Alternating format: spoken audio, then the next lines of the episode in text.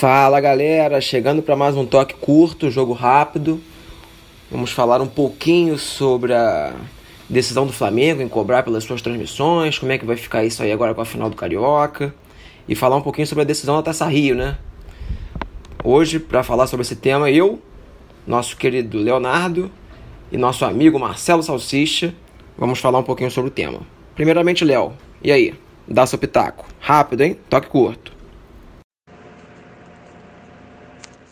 Vamos lá, vamos lá. Vamos começar falando do rompimento da TV Globo com o Campeonato Estadual. Isso tem muito a ver, né, pegando o contexto, com a briga dele com o Flamengo, né? A briga com o Flamengo, já que o Flamengo ele se acha no direito de cobrar um valor muito acima dos demais para o Campeonato Carioca, a Globo não acha conveniente. Houve essa briga, Flamengo e Globo não chegaram a um acordo, a Globo não transmite os jogos do Flamengo do Campeonato Estadual. Chegando no ponto em que o Flamengo, articulado politicamente com o presidente Jair Bolsonaro, é, conseguiu que o presidente assinasse a MP que permite que o Flamengo transmita suas partidas pela maneira onde ele, onde ele quiser. Por que, que essa briga é uma briga inútil? Porque é uma briga que vai até o Campeonato Carioca só. Não se estende ao Campeonato Brasileiro. Não há como o Flamengo se livrar da Globo agora para o Campeonato Brasileiro e para a Libertadores mesmo com a transmissão de outros canais como a Fox. É, Provou-se que o fracasso dessa transmissão de ontem, de ontem não, do último domingo, provou-se o fracasso com o fato dessa tal dessa plataforma não ter dado certo, o Flamengo tem que abrir a transmissão pelo YouTube. Foi um fracasso. Se o presidente falou do Flamengo falou que é que foi um sucesso, é uma mentira, porque não é um sucesso, né? Somado a isso a incompetência da FERJ, da péssima FERJ, do, do mandatário vitalício Rubens Lopes, que até hoje eu não sei o que esse homem faz na, na federação, misto de incompetência e curral, e curral político, ao mesmo tempo que a prova que ao mesmo tempo em que aí entrando no outro assunto, eu acho que o Flamengo foi primeiro, o Flamengo ele foi exagerou na briga com a Globo, exagerou. Você vai, você vai querer brigar com a Globo? Tem que brigar, não tem que brigar sozinho, tem que brigar junto com os outros clubes pela melhoria do futebol e pela melhoria da situação de todos. O Flamengo novamente só pensou nele. Só pensou nele. Tá errado em só pensar nele? Até que não. Mas e aí? Isso aí vai gerar em quê? Do que, que isso vai adiantar? Se os, a maioria dos outros clubes né, também não pode brigar com a Globo. É complicado, é complicado. Essa postura do presidente Rodolfo Landim nos últimos tempos é absolutamente lamentável. Um clube vitorioso dentro de campo, né? E tão pequeno fora dele essa diretoria, tão pequena essa diretoria fora do campo. Lamentável, absurdo. Provou-se isso com o fracasso dessas transmissões, né? Que sequer alcançam o que uma televisão aberta alcança. Não alcança. Por mais revolucionária que seja uma transmissão do YouTube, não alcança uma transmissão na televisão aberta, sendo que isso atinge a maior parte da sua, da, da sua torcida. Né? E o rompimento da Globo foi uma consequência disso, porque ela se sentiu usada, ela se sentiu. É, ela se sentiu desrespeitada por esse contrato, pela forma como o Flamengo sucedeu. Não vou, não vou fazer um juízo de valor sobre isso, mas é algo bem grave. É algo bem grave, porque isso também mexe no torcedor, né? Pessoa, co, co, pessoa é, fica chateada querendo ver a decisão do estadual. Né? Não sabemos como é que vai ser esse Fla-Flu. Quem perde tudo isso, cara, é o torcedor. Por uma briga novamente boba do presidente do Flamengo, Rodolfo Landim. Valeu, grande abraço e saudações. Saudações rubro-negras. Vamos então, é o seguinte, são assuntos na verdade que se dividem em duas partes seria a medida antipática, extremamente antipática, da cobrança de um valor que, por mais que não seja lá muito elevado, é, para o momento atual e da forma que foi feita, não é legal sob diversos aspectos. É, já, já, partimos do pressuposto que é uma plataforma que não é simples para muita gente sobre várias questões.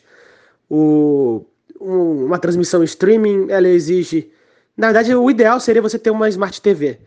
E já partindo da parte que você não tem uma Smart TV, não é muito simples você conseguir ter uma conexão de internet boa o suficiente, um aparelho, digamos assim, uma conexão Wi-Fi, qualquer coisa assim em casa que consiga dar um suporte bom para uma transmissão ao vivo de 90 minutos. Só nisso já é uma plataforma um pouco excludente, numa comparação direta com a transmissão que estamos acostumados, que é pela Globo, onde é um acesso muito amplo numa televisão, por mais vagabunda que seja, você ter na sua casa uma televisãozinha que passe a Globo. Ou até mesmo em condições normais, um Premiere, num, num bar próximo ou algo assim. Enfim, sobre nessa questão é uma transição que existe mundial, ainda não é uma realidade assim que até pode ser em, em anos futuros, mas ainda não é totalmente estabilizada da televisão ser totalmente superada em função do streaming. E a forma como foi feita foi extremamente antipática, numa situação de país complicada, onde muitos estão dependendo de um auxílio de 600 reais emergencial do governo e uma ausência de 10 reais que seja no orçamento faz falta e você ter que deslocar isso para uma transmissão num canal direto, né? não é nem uma negociação com terceirizados. É no canal direto com o seu clube, você ser obrigado a pagar 10 reais para assistir um jogo é, é uma situação desagradável, né? principalmente num cenário que você não tem nem uma opção fora de casa, digamos assim, uma coisa que é fora de realidade atual. E com isso gerou uma revolta totalmente justificada em parte considerável da torcida. Né? A questão do faturamento, que é a segunda parte de, de toda essa questão, não acho que seja uma, uma medida inteligente do Flamengo essa guerra com a Globo, esse enfrentamento pelo, na parte financeira. O lucro do primeiro jogo divulgado pelo UOL foi de 900 mil e divulgado do segundo jogo 1 milhão pelo clube de forma muito simples, não deu grandes detalhes sobre isso. A transmissão que seria paga, no final das contas, acabou sendo liberada e mesmo assim não muito bem esclarecida porque houve uma questão ali de superacessos, de acordo com o clube e tudo mais, só que isso é inadmissível e se tratando do jogo do Flamengo. Você tem que esperar, principalmente sendo um único meio de transmissão, que vão acontecer acessos simultâneos. Pelo jeito, o aplicativo não era bem preparado para isso, o clube não estava tão preparado para isso. E o lucro das duas partidas foi menor do que seria o contrato recusado da Globo, 18 milhões, que daria um lucro maior de, do que um milhão por jogo, certamente. E levando em conta que o Flamengo também tem que arcar com a transmissão, com toda a equipe de transmissão, aquela coisa toda, toda a estrutura que não é algo simples. Fora toda a estrutura do jogo, você tem que ter a estrutura também de televisão por conta própria, não é mais por conta da, de um terceirizado.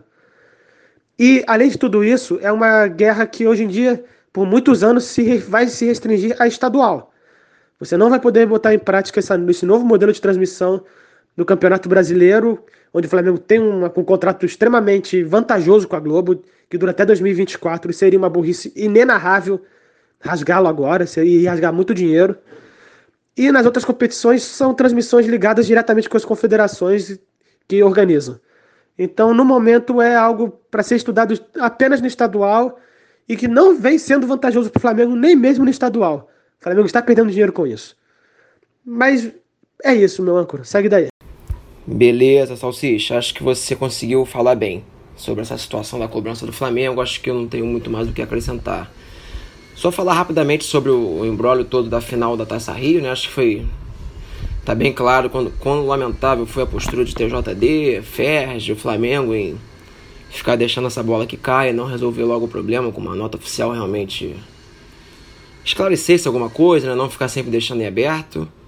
Não foi legal, eu acho que não é para ir. Esse era o meu medo, né? Até quem ouviu os toques cursos anteriores, eu sabia que essa MP, por mais que ela tivesse contornos positivos, ela acabaria fazendo essa bagunça aqui no futebol brasileiro, porque os times do Brasil, do Rio de Janeiro especialmente, não sabem conviver em harmonia coletivamente, todo mundo quer ver sempre o seu lado, então se prepare que nós teremos muito mais episódios como esse. Pelo lado do Fluminense, a se lamentar também a postura da transmissão da final é, sem falar o nome dos jogadores do Flamengo, sem fazer os cortes de câmera para não mostrar os jogadores, citando o Flamengo como adversário. Coisas esperadas já, porque é uma transmissão segmentada, mas chato, né? Bobo, uma coisa que não precisa. E se preparem que agora no, na final do Cariocão mesmo, ida e volta, cada uma vai fazer a transmissão na sua TV para malhar o outro, né? O Flamengo ainda não tinha tido um clássico para a gente ver como é que seria a postura, mas agora, depois da final da Taça Rio, podem ter certeza que a postura da Flá TV vai ser a mesma da Flu TV. Né? Dentro de campo, o Fluminense conseguiu se superar, pegou um Flamengo que parecia um tanto quanto desinteressado, mas o Tricolor não tem nada a ver com isso. Foi campeão da Taça Rio e agora vai ter que fazer das tripas coração para em 180 minutos conseguir repetir o desempenho. Mas vamos lá, né? No futebol tudo é possível. Mais um toque curto vai ficando por aí. Fiquem ligados nas nossas redes sociais que semana que vem tem mais. Valeu, galera!